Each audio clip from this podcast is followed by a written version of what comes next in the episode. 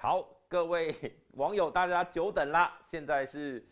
中午，已经啊，已经十二点四十二分了哦。这个实在是我们的这个设备状况有点多哦，所以我们还特别移到这个全民评评理的棚里面，所以大家看到这个背景是很不一样的。那当然，呃，这个今天是这个小牛哦，他因为，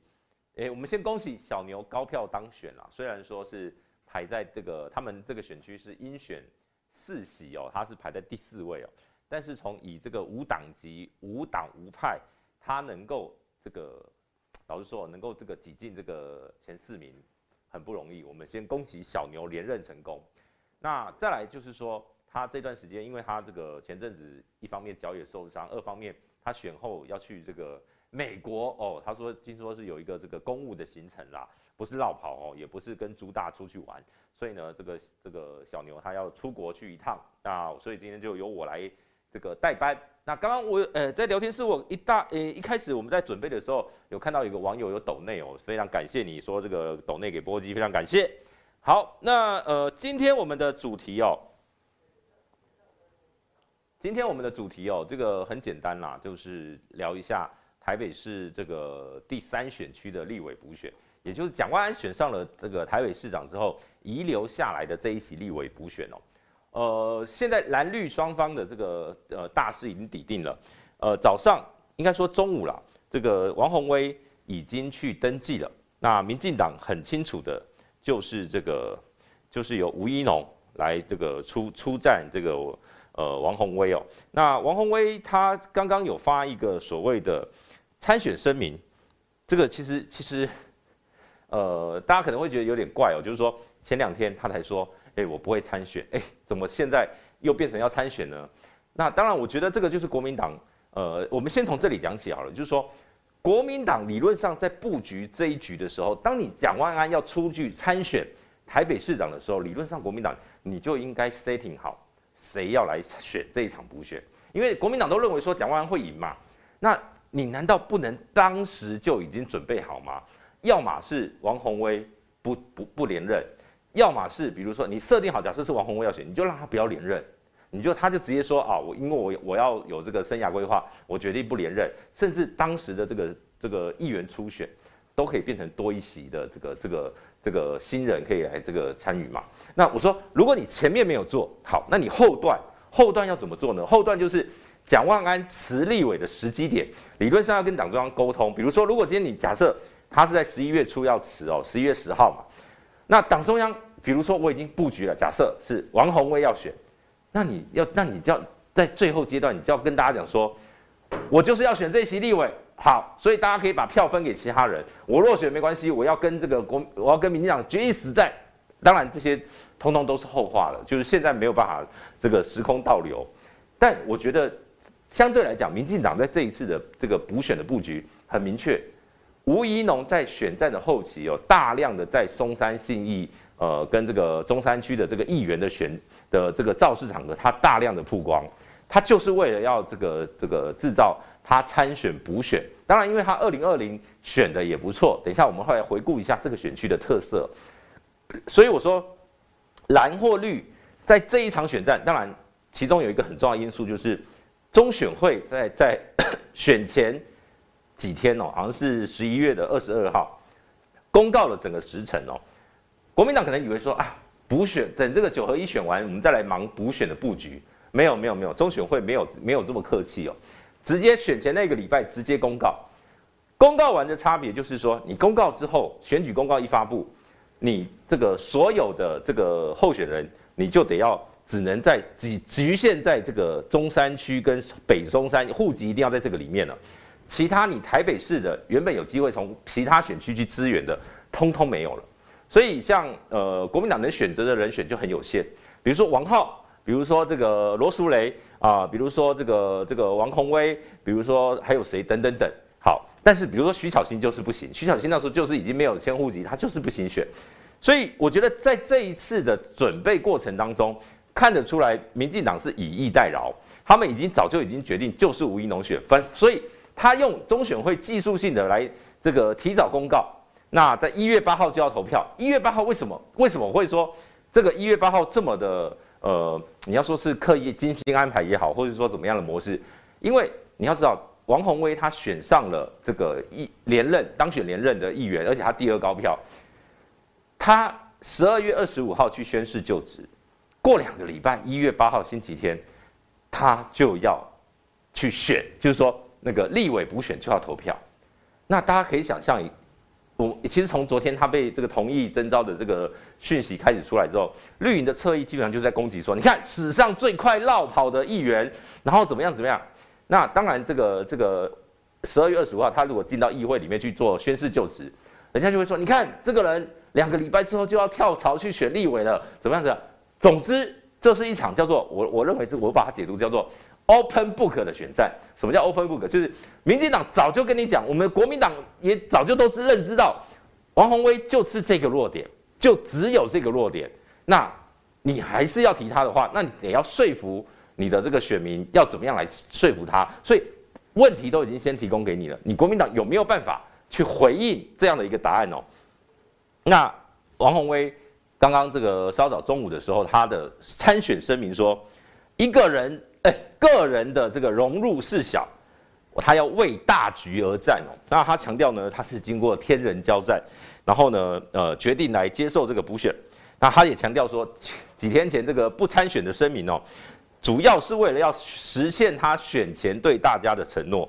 他说呢，但是这次补选太紧急了，太紧急，所以呢，这个在万安委员跟就蒋万安跟党中央全力劝进啊，我实在没有办法背负。这个蒋万安一就任市长，立委就丧失掉的这个伤害，所以呢，他决定，他首先呢是先跟两万五千七百二十七位才刚投票给他的这些选民哦，表达愧疚。他说他的愧疚无以言表，歉意难以言喻。那后面他有四个他这个呃，应该说三个三个他参选的一个理由哦。第一个他，他他他他他说明的是说。他原本是松山信义区的议员，那如果他当选了这个中山跟松北松山的这个立委呢，强调他说他是可以扩大服务范围哦。好，那第二个，他说呢，他强调是政党的这个价值高于个人。那因为现在国民党在台北市呢，在蒋万安原本还在当立委的时候是四比四，就是说蓝。蓝营跟绿营的立委是各四席哦，绿营有谁？就吴思瑶、何志伟、高嘉瑜三个是正是呃民进党的，还有一席无党籍，基本上跟绿营是站在一起的林长佐，所以他是强调说，原本八席立委里面蓝绿各半，可是呢，一旦今天蒋万安这一席如果丢掉了，那这个等于说北市就会立立于这个三比五哦，那对蓝营就会不利，而且对未来蒋万安再争取一些。这个中央的支持啊、建设啊，可能就会有一些这个吃亏的地方。好，那再来就是说，他强调这个呃，行政院长苏贞昌在败选，在民进党败选过后，还是呃继续被慰留。所以呢，他强调，如果今天呢，这个蔡英文指定的人选就是这个补选哦，如果蔡英文他指定了吴怡农就能轻松当选，他认为这就是在野党失职，是他的罪过。所以呢，他个人荣辱事小，他决定接受征召。那当然呢，我觉得，呃，这个他也最后一段呢、哦，他也强调说，呃，国民党不是民进党，他不是林志坚哦，党意也不能扭曲事实，他也不会硬凹，但他会用他的努力让选民理解、误解，就是理解跟谅解王这个王宏威哦。那再再次的这个道歉哦。好，那当然，我觉得这一场就是说这一次，呃，宏威姐她做出这样的一个决定哦。哎，有很多人就会就会就会就会去质疑说，那你干嘛？那时候你干嘛去讲说你不选呢？你不要讲说你不选不就好了吗？好，这个早上他在这个呃浅秋姐的这个广播节目，他其实也有也有稍微说明了一下，他其实是因为呃她的老公 叫她赶快发这个不参选哦，因为她的老公是不支持她参选这次补选的。那昨天她说，甚至昨天她同意这个征召之后，她老公不接她电话。那比较麻烦的是什么？是有一些登记需要的，比如说有一些什么财产的那个登记的时候，还要交财产的说声明啊，就是这些财产的资料啊，或者说一些什么户口名簿这些资料，有一些可能还在她老公那边，所以她她她就说哦，我联络不到她老公，那这个是实在是很麻烦，那个一度是陷入这个这个僵局啊。她说，但是当这个新闻相关的新闻都曝光之后，她老公也还是最后还是只能接受了。她说这个家庭的关系就是这样，那这也某种程度也是。跟这个当时他在这个台北地院外面哦，这个跟呛那位媒体人的，我老公爱我爱得要死哦，这个 这个王鸿威的丈夫哦，最后还是这个成就了大局啊。那我想这这一场选举哦。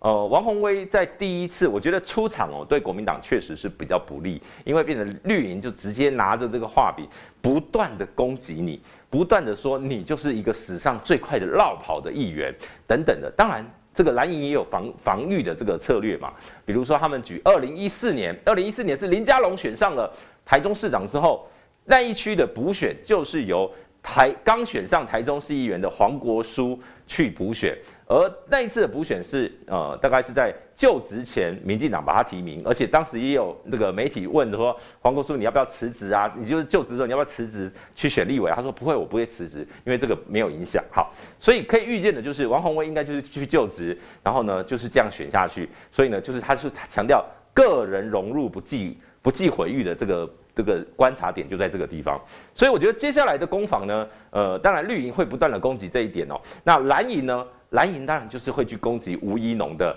这个相关的一些，比如说现在已经有媒体人点说他是草包啦，什么样的状况啦？那吴一农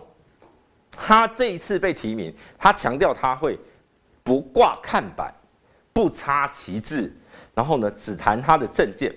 不谈八卦，不抹黑，不人身攻击。其实我觉得哦，这个这个这个这个宣誓是有点多余啦，因为什么？因为呃。通常不会是候选人亲自去抹黑、去攻击啊，你只要有庞大的侧翼跟媒体网军、名嘴这样的攻势就够了，不需要动到你吴怡农本尊啊。但是这个吴怡农他这个不挂看板，哎，今天扣扣姐是有意见哦。扣扣姐说：“你怎么可以不挂看板？”他说呢，这个这个呃苗博雅。苗博雅的说法是说啊，可能不是很乐观哦，对选情来讲不是很乐观。我觉得，当然，因为你要知道，像呃吴依农这样的一个比较空战型的候选人哦，相对来讲，你更需要用这种所谓的他的形象，他呃如果在这个所谓他有所谓的农妇 农妇群哦，就是他的粉丝哦，呃这么喜欢他的状况下。挂很多的看板，也许是对这个他的这个选情有利，但他既然做出这个决定，也许是因为补选就也不过就三十几天过后，一月八号就要投票，他可能觉得这个时间太匆促了，所以他决定用一个比较相对来讲比较省成本的方式。而且呢，其实对吴怡农来讲，二零二四他势必还是要，不管今天这一场选举他胜或败，他势必二零二四还是要再选的。所以呢，我想他就把它当成一个暖身。呃，我想这一次的选战目前看起来。就是应该就是蓝绿这这这一对一的状态了，所以呢，我认为最后的，等一下我来分析一下这个选举的关键的因素会是什么。好，那这个我们先来看一下网友的这个留言哦，呃，很多人在讲这个，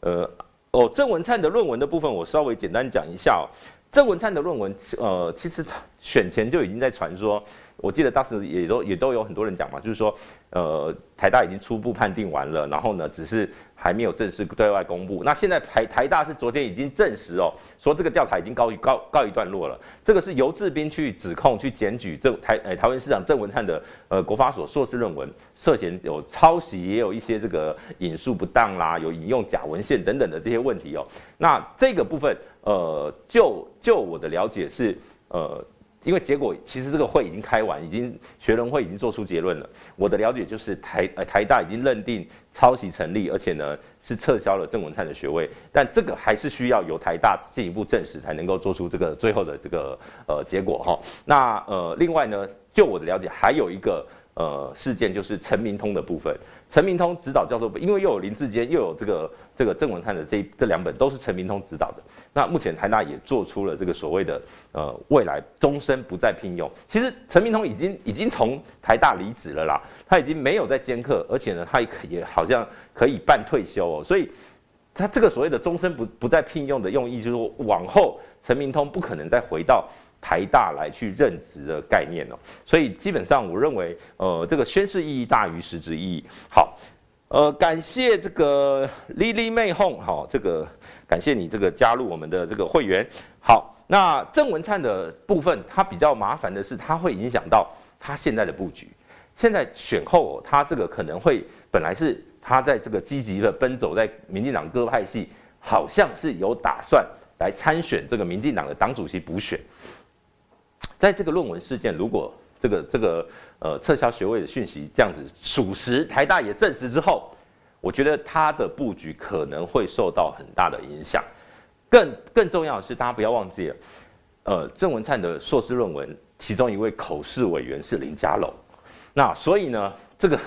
这样的一个事情哦，可能是啊，又波及到了林佳龙身上哦。说奇怪，你看你怎么没有严格把关啊？等等，难道是因为你们是这个同党的，所以就放放水啊，或怎么样的？但而且呢，一样哦，就是说陈明通除了这个所谓的台大给予的处分之外，他的国安局长的职务要不要处理？我觉得这些都是接下来蔡政府也好，或是民进党要去面对的。好，我们再把题目拉回来。好，刚刚呃，除了 Lily May 加入我们会员，哦哦，她加入了这个这个两次的会员，好，非常感谢。那这是第一个，然后晚上好像这个游志斌好像也会来到我们这个五二新闻俱乐部来直播，这个大家可以期待一下，好像是有这样的的一个行程，但我不确定。好。那对，好，有那个小编有说，今天晚上六点会请到游志斌，那看看他到时候有没有收到这个台大的这个通知，这个审定的结果函。好，那我们再回到这次的补选的这个议题哦，我先来跟大家讲一下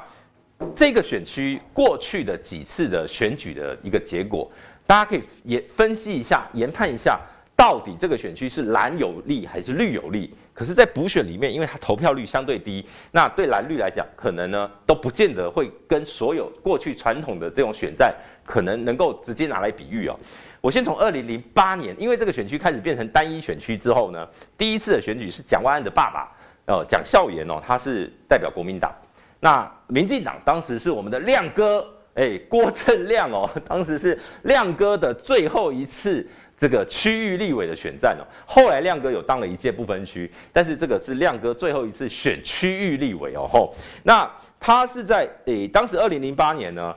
蒋孝严拿了九万九千九百五十九票，拿了六成的选票，他拿了得票率是。六成哦，六成非常高，是这个选区立委选战的记录哦。而郭正，大家也要记得，二零零八年是国民党气势最强的时候。而郭正亮呢，他亮哥他拿到了六万三千七百七十三票，他是拿了得票率是三十八点四哦。所以呃，这个你可以看得出来，这个二零零八的差距大概有这个领先大概三万三三万六千票左右。而蒋万，呃，他因为他这个这个选区有叫做中山跟北松山。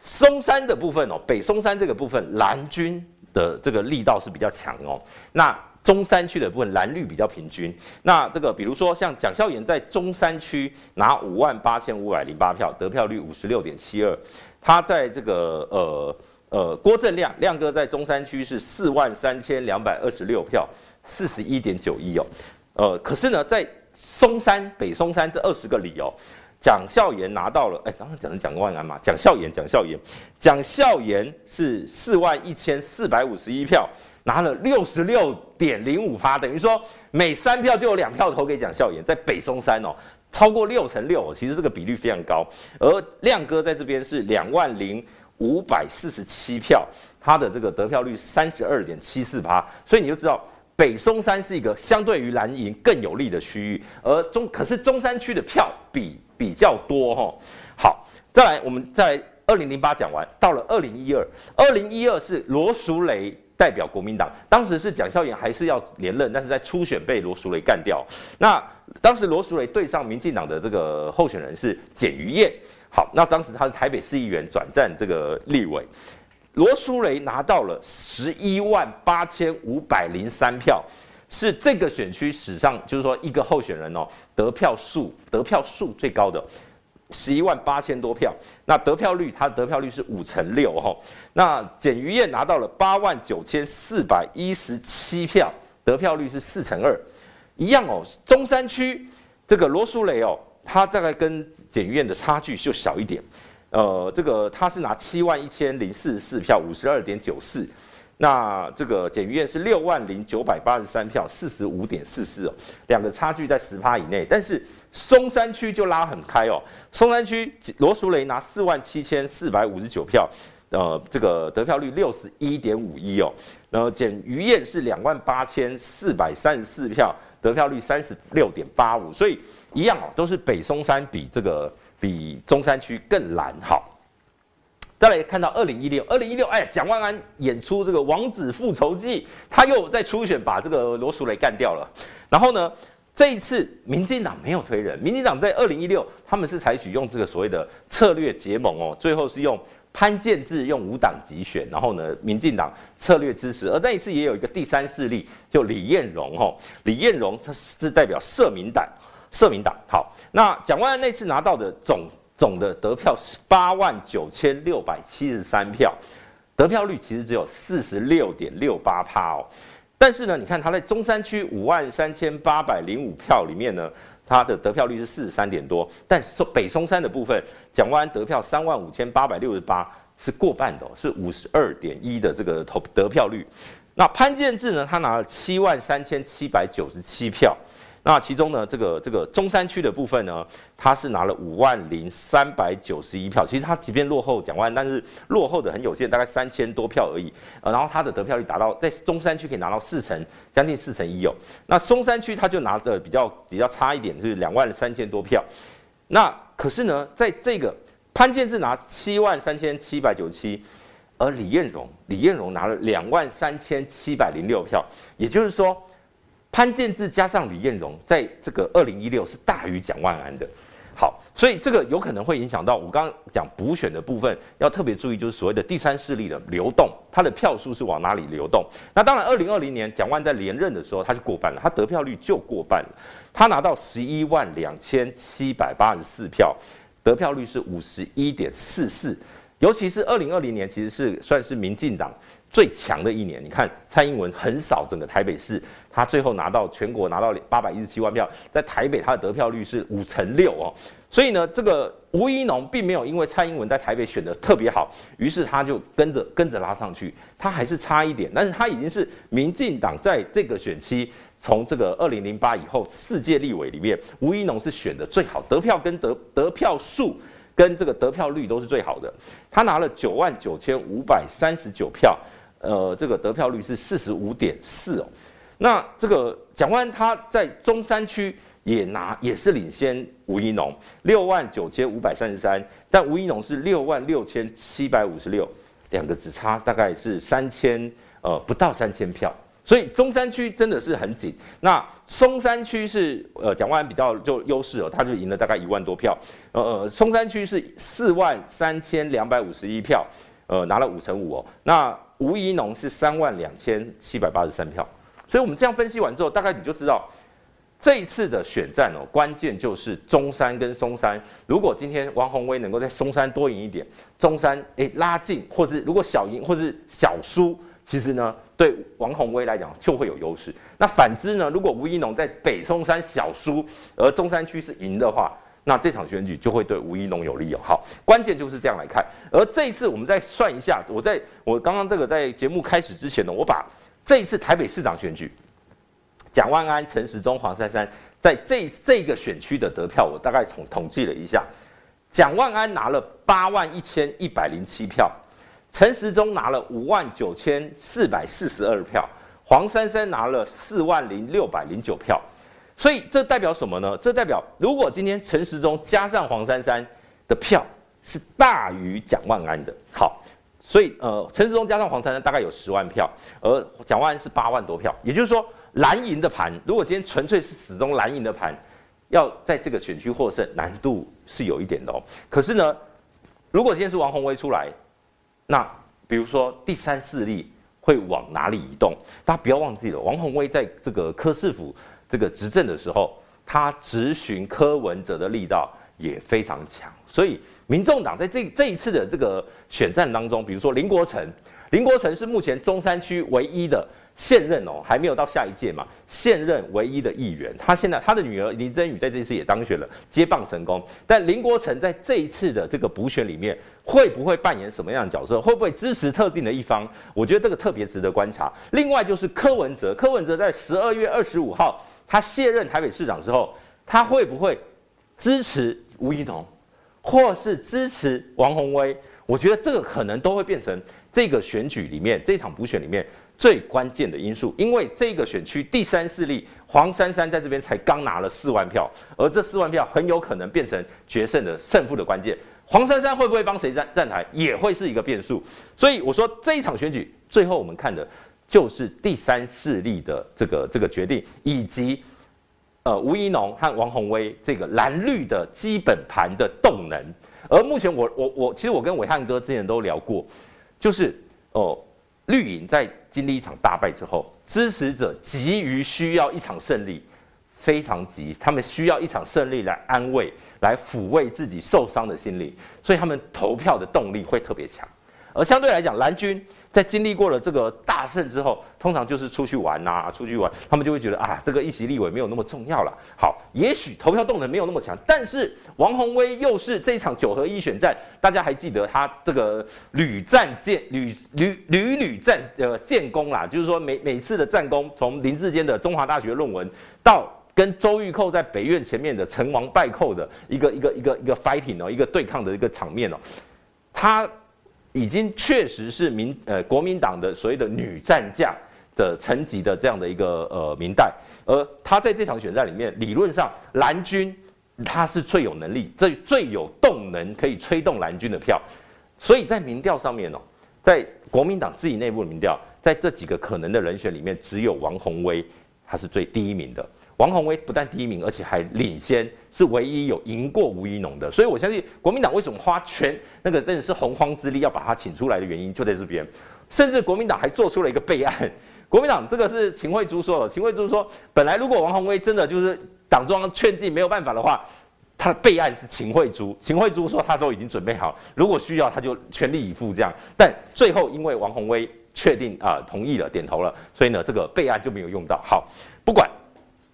呃，这个，总之呢，我觉得我们这一次看看这一场补选哦，呃，我觉得大家就是可以看一下，接下来你看，像昨天晚上，王宏威基本上已经已经就全面性的被侧翼攻击，说什么落跑啦，怎么样怎么样。那当然，我觉得这个也可以观察一下，就是说，如果你看，大家也可以观察一下，如果往我们往二零二四来观察的时候，如果今天王宏威一月八号还是当选。那相对来讲，我觉得侯友谊会松一口气，侯友谊就会觉得，嗯，这代表我们在在职去参选另外一个职务的时候，选民对你是不会有太大的计较。那这种当然，因为关键是因为王宏威他是一个已经当了四届的议员，这是迈向他第五届，他已经当了十几年的议员，他在这一次。你要说他是落跑，其实我觉得也不至于啦。通常民很民众很多，尤其蓝营的民众没有那么在乎。而这一次在补选里面，中间选民投票的机动力又不强的状况下，理论上最后就是基本盘的对决。所以我说关键就是基本盘与第三势力这个这个这个三角关系里面，会不会让其中一方特别高或特别低？这个就在我们这个接下来这、呃大概三十多天，很快这个答案就要揭晓了哈。那这是台北市长补诶，台北市立委补选的部分。好，这个立委补选结束之后，立委补选结束之后呢，这个台湾的这个政坛，就明年一月之后，台湾政坛应该会面临，比如说包括内阁要不要改组啦等等的问题。那我们就来聊一聊民进党，哦，就是民进党这一次选后的大概几个布局哦。那当然，因为刚刚我们也聊到郑文灿，郑文灿最近。在讨论的是党主席，我们先从党主席开始讲。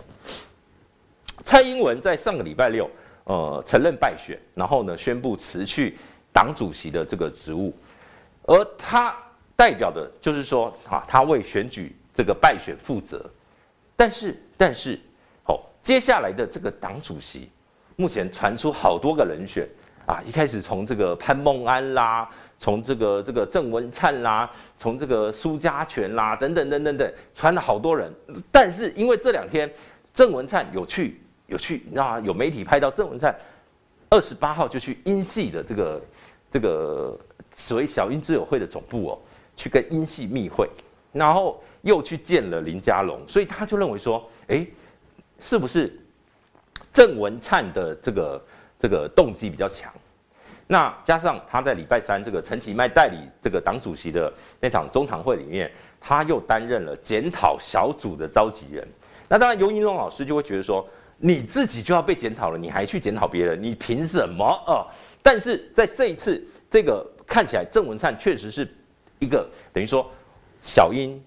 这个这个英系，或者说这个一部分的这个新潮流，他们可能内心觉得郑文灿是党主席的最佳人选。可是，在民进党里面，就是各派系基本上都要有一个默契啦。那就我的了解，就是现在郑国会还有一些意见，然后呃赖清德那边也还有意见，所以呢，郑文灿能不能真的去选这个党主席呢？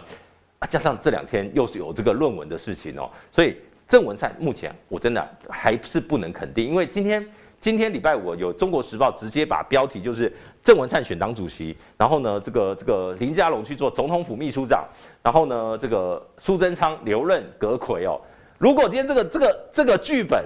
这个剧本成型的话，那我想民进党应该会持续的斗争下去。好，我刚讲完党主席的部分，我觉得大家还要再继续观察一下，因为各派系的人选应该还没有正式的敲定。关键关键人物在赖清德，这一次这一次的败选，象征的就是民进党迈向赖清德全面掌控的时机，就是赖系将可能成为民进党的所谓的未来式。而这个未来式他要如何？当今天二零二四是由赖清德参选的时候，请问他，他今天他的意见会成为民进党的主流意见？而过去他曾经被网军侧翼攻击，过去他曾经跟小英有过的摩擦，他能够轻轻放下吗？还是他要大刀阔斧来整顿民进党？我觉得这个就会变成接下来民进党败选检讨的一个最大的变数，所以所有的这些铺排呢，英系也好，党政高层也好，什么呃苏贞昌也好，他们也许有各自的一个盘算，所以最近会有很多奇奇怪怪的风声，比如说呃 Coco 姐的这个放言哦，放言昨天就说啊苏贞昌要要确定要下台了，他不会留任要下台了，那可是今天呢中国时报又说苏贞昌确定留任。会有各式各样的放话，但是大家都不要急，稍安勿躁，我们等这个过一段时间就会明朗。好，那讲到行政院长的部分，我们先来这个看，我看一下网友有没有什么什么留言可以来这个跟大家互动一下哈。呃，这个白色力量，很多人都在聊白色力量是怎么回事哦。王王宏威确实有很多柯粉不爽哦，对对对，这个是绝对的，所以这个是王宏威要去发挥。他的呃，这个诚要展现他诚意啊，也许他就要去拜会柯文哲啦，也许他就要去呃拜托林国成等等的，我觉得这个都都都有必要，甚至吴怡农可能也会去拜会柯文哲争取支持，都有可能哦。好，那这个哦，现在我们线上有这个一千一百多位的网友在线上哈，那稍微等一下，我们再我们我把这个阁魁的部分。分析完啊，大家就来，我就来跟网友来互动，就是说看大家有什么样的意见，我来回答哦。阁魁的部分，我认为这一段时间会有一股，你看，包括高嘉宇，包括王世坚，他们都是讲要换就赶快换，该下台就要下台。然后也有一部分的这个新潮流认为说，要检讨就是应该要把这个从从阁魁开始检讨。毕竟大家都知道，这一次的选举，苏贞昌领导的内阁。是加分还是扣分？大家可以自己，就是说，我相信在我们的这个呃，我们我们聊天室里面好了，你们家我们就来一下。如果你觉得苏贞昌内阁对民进党是加分，请帮我加一；如果你大家觉得民进哎苏贞昌内阁对民进党是扣分，请帮我按减一。大家可以这个自由发挥一下。好，这个这个呃，我我觉得苏贞昌他到底对民进党是加分还是扣分呢？这个当然，民众心里心中有一把尺，但是对蔡英文来讲，苏贞昌绝对加分。对蔡英文的稳住他所谓的后蔡英文时代来讲，苏贞昌是他不可或缺的伙伴，也就是大家这个在媒体上面讲的英苏体制。英苏体制从二零一九年之后一直到现在，苏贞昌呃很这个是呃这个叫做很适切的很呃很贴切的扮演了一个。蔡英文防火墙的角色，所有的施呃所有的政施政里面哦，全部都是苏贞昌站在站在第一线，蔡英文全部躲在后面，他不需要到前线来，他只要在脸书上面做他的发他的文，然后呢分享这个苏贞昌做了什么什么样怎么样，所有事情全部授权由苏贞昌处理，他乐得轻松，今天有事苏贞昌处理就好，所以。这时候蔡英文就不需要去处理像什么一例一休这种麻烦的事情，于是蔡英文的这个喜好度也好或满意度就可以维持在很高的水平，因为争议事件都跟蔡英文无关，而苏贞昌的这个满意度就会起起比相对来讲起伏会比较大，尤其是在这个经济相对来讲这两这最近这半年哦，比如说这个经济比较呃通膨啊、物价上涨啦等等的，呃疫情过后的这个人民生计啊等等这些议题之后，哎，最近你看像就像最近呃吴子嘉董事长他公布的美丽岛最新民调。苏贞昌的满意度低于四成啦，这个低于四成对民党绝对是重要警讯的。而蔡英文的满意度则是只有低于五成，他是四十六点多满意，四十九点多不满意，就是说一个黄金交叉。但是一个总统到了第二任期的最后两年，还有这个四十六点多的满意度，其实很高。而这个关键就在于英苏体制里面，苏贞昌负责扛所有所谓的民众的这个民怨，而。这样的一个团队，他们在所谓的包装也好，在所谓业配也好，在这种呃所谓的梗图的连发啦等等，是确实是捍卫住了至少基本盘不会崩。而过去马政府时代最麻烦的就是马英九，什么事情都是带着钢盔向前冲，大家还记得吗？都是他拍板交给行政院长当他的执行长，所以两个要死就一起死。在现在看起来，什么都是苏贞昌拍板，然后呢，大家就去执行，然后蔡英文就坐在后面，我就跟美国人玩，我就跟这个外国人，我就去跟每天跟外国人接见啊，什么什么，在国际情势很紧张的时候，他就扮演了这个这个所谓的我只要负责国防外交这样的角色。所以我觉得两个人分工明确下啊，蔡英苏体制是让蔡英文最安全的一种体制，但是但是在现在的现在的这个。这个环境在这次败选之后，这个英苏体制有没有办法继续维持？他们在蔡英文跟苏贞昌辖下的人一定都觉得要继续维持。为什么？因为这是他们的利益最大化。但赖清德会吗？赖清德会希望吗？如果你看我刚刚看到网友全部都刷减一减一减一减一减一，但是按加一的应该 按加一的很有可能是反串哦，减一的还是为主要了哈。那所以我觉得对于赖清德来说，他可能担心的是，如果苏贞昌你继续干，会不会这种累积的民怨、民众的仇恨值会大到让他在二零二四这个总统大选里面变成他的这这个所谓竞逐大位的包袱？我觉得这是赖清德最担心的。所以这个月，这个月大家可以观察一下，虽然看起来小英是希望苏贞昌留住的，不要像二零一八的赖清德。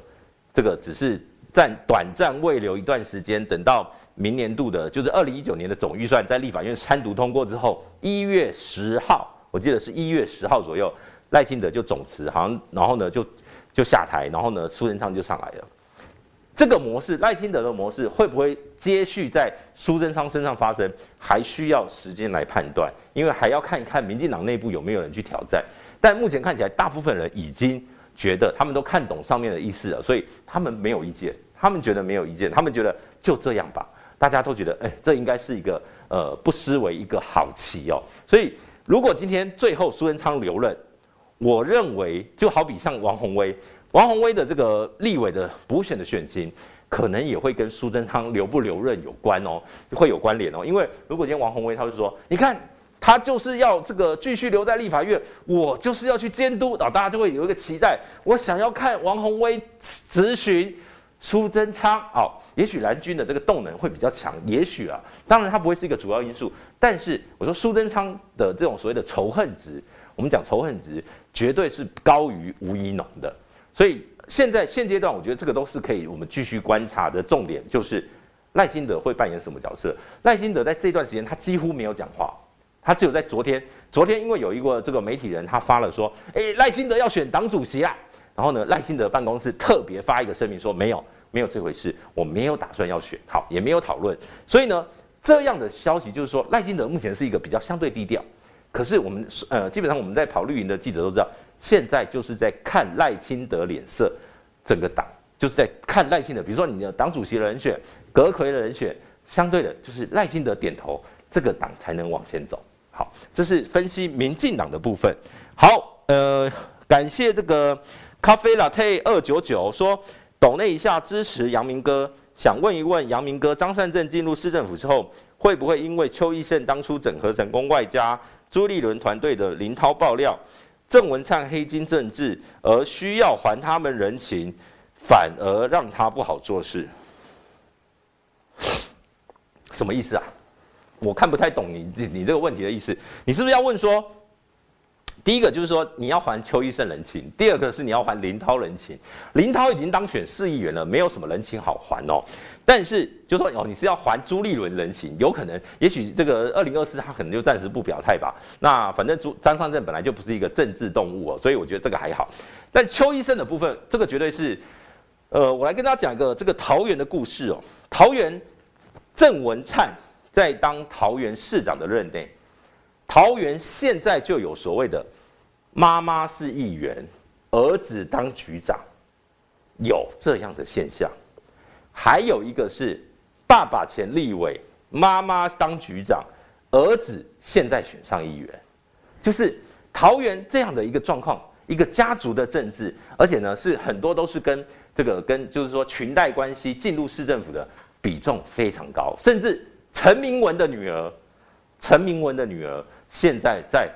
郑文灿的麾下担任青年局的局长。所以郑文灿是一个很懂得运用，将他的资源分配给不同的势力，来换取他们对对对对他的支持。他我我觉得某种程度，他的这个五星市长有非常多就是靠这样的所谓的蓝绿通吃的模式而成功的。所以呃，这个郑文灿的郑文灿的这个呃模式，到张善政会不会继续执行？关键在于。桃园的这个传统，这种所谓的议员的架构，我认为张善政还是有很强的人情包袱要背。那他能够做到什么程度？我觉得要看国民党的议会党团有没有办法有那个能量，可以跟这种所谓在地人情连结的这种庄脚体制来去抗衡。但我不乐观，因为我认为这个不太可能一下就翻盘的。所以张善政应该会有一段时间是必须要去妥协的。好。这是这个问题，我不知道有没有回答到这个咖啡拿铁的这个问题。好，另外一位这个李杰斯说，抖一点请阳明哥喝饮料，以后可以在脸书公布一下直播或上节目的行程吗？好，呃，其实我我上节目，因为有有些节目大概。有看的大概都知道，我大概有一些节目固定的啦，固定的我就不需要再特别公布。那像这种这种特别直播的，我通常就是几个小时前可能在脸书预告一下啦。这个都是呃目前的状况这样子。可能以后因为有一些例行的，比如说像比如说礼拜二下午两点我就是在大八卦啦，礼拜二晚上就是在这个国民大会啦。但因为有时候你知道像碰到选举前的时候，有时候会有一些这个机动的调度，所以就没有办法这个固定哦。所以我。觉得还是就是有状况的时候再跟大家说。那原则上现在直播固定的，比如说我的电台每个礼拜一到礼拜五一三五啦，每个礼拜一三五的早上七点。那另外就是呃早上礼拜三早上九点去这个朱凯翔的谁来早餐那等等的。礼拜一晚上偶尔会在朱学恒那边，大部分大概一个一个月大概两两次到三次在朱学恒那边直播。那大概大概是这样的一个架构。好，呃，好，我看一下还有什么。嗯，第三势力对，第三势力在桃园真的很辛苦。小牛这次选的非常好哦，其实非常好，他拿了一万七千多票，在没有任何政党，而且你要知道，桃园的有很多的这个政治人物，他们都非常的清楚，因为现在的这个呃趋势都是要年轻人来执政，所以呢，很多的这个老的议员哦，他就在趁着这这一这最近这几届哦，比如说二零一八的时候，二零一一二零二二的时候。他就交棒给女儿，交棒给儿子，然后呢，就变成啊，又是一个清新的形象。当你政党推出一些比较二代的时候，二代他们就会觉得啊，哎呀，这个很年轻啊，很有为啊。但是他们就是一个，其实他们都是家族。我举个最简单的例子，比如说这个中立有一个这个呃外号叫桃园周杰伦，或者说中立周杰伦的这个这个议员叫彭俊豪。彭俊豪的爸爸叫彭天富，彭天富就是以前这个前立委哦，就是也是桃园也选过县长，也选过县长，但没有选上。他在民进党里面辈分也是很高哦，大概跟跟郑宝清差不多。所以像以前什么邱垂贞啦，这这几位哦，他们都是非常资深的民进党前辈。而他们当他们把棒子交给下一代，哎，就可以包装成是一个新的，哎，很多人不知，搞不好还不知道他们是正二代。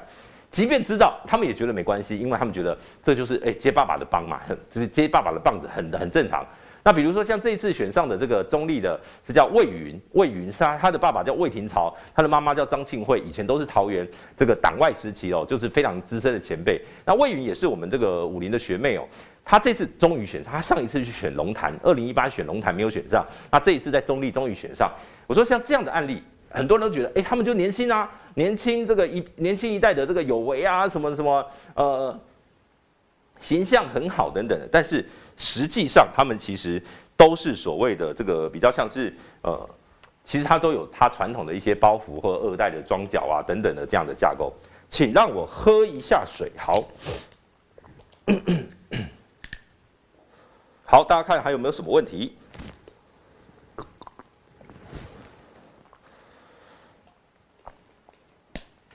其实不只是民进党啊，在桃园。蓝绿通通都是很多都是二代，好比说像小牛这次对上的一个国民党的那个对手叫孙运璇，那个女她是里长，但是她的她的先生以前是县议是议员，好像是我记得是叫李云祥吧，就是她的先生也是曾经是议员哦，所以在桃园有非常多这种裙带关系啊，或者是父子关系啊、母子关系这样的一个呃一个结构。那张三镇有没有办法去突破？我觉得非常困难，非常困难。好，还有没有什么人要问问题呢？呃，现在时间大概是下午一点二十八分，讲太多话。好，我来问，我来，我最后最后呃，大概一分钟时间哦。我就请大家这个最近如果看民进党就是看派系，民进党现在派系新潮流，新潮流又分成北流、中流、南南流。那北流以段宜康、梁文杰他们为首，中流哎，北流还有郑文灿，中流蔡其昌，南流就是陈菊、赖清德等等。可是呢，现在基本上南流就是赖清德、赖系跟菊系。好，他们是分开的哈。那所以新潮流基本上已经变成分成好几块了，它不再是一个大的团结的新潮流。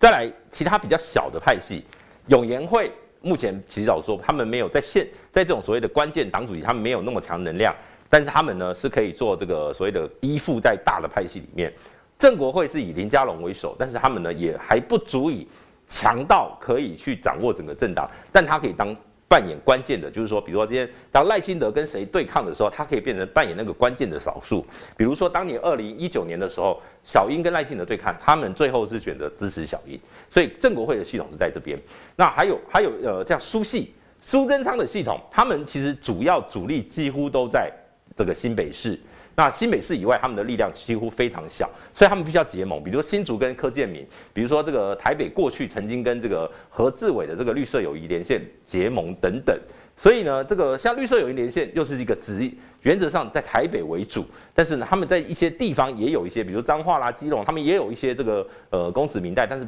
呃微强呃力道不强，就是说在呃嘉义市也有等等的。好，所以在这个大的派系架构下面。真正能够，刚刚忘了讲，还有英系。英系其实不是蔡英文，英系是陈明文、这个洪耀福、苏家全、黄成国这些人集合。他们最主要，他们的系统叫做小英之友会，也就是说，他们是因为挺小英的人，把它组串联起来变成英系。但蔡英文从来不承认他是英系的领导人。蔡英文从来不承认，但下面人都会说啊，我们就是蔡英文的人。好，所以我觉得这个东西大家要区分清楚。那我举个例子，比如说陈其迈。陈其迈很多人说他英系，但其实他是蔡英文的核心，他是蔡英文的核心。那你要说他是陈明文的核心吗？不算，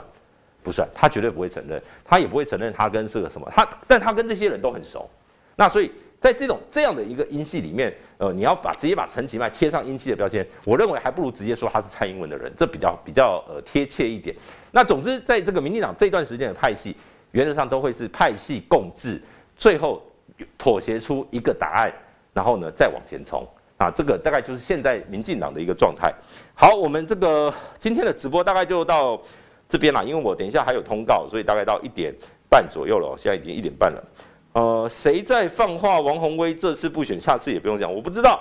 哎，但是我觉得，如果王鸿薇这次选上，那二零二四就一定一定选得上。好，那基本上我觉得。呃，今天直播大概到这边，现在现场线上还有一千多位的网友，我们非常感谢你们这个今天中午来听我这个尾喉兰，然后呢跟大家分析一下这个立委补选的跟这个民进党败选的检讨。好了，那这个欢迎大家有意见继续来留言哈，那我们就是未来有缘再见啦，拜拜。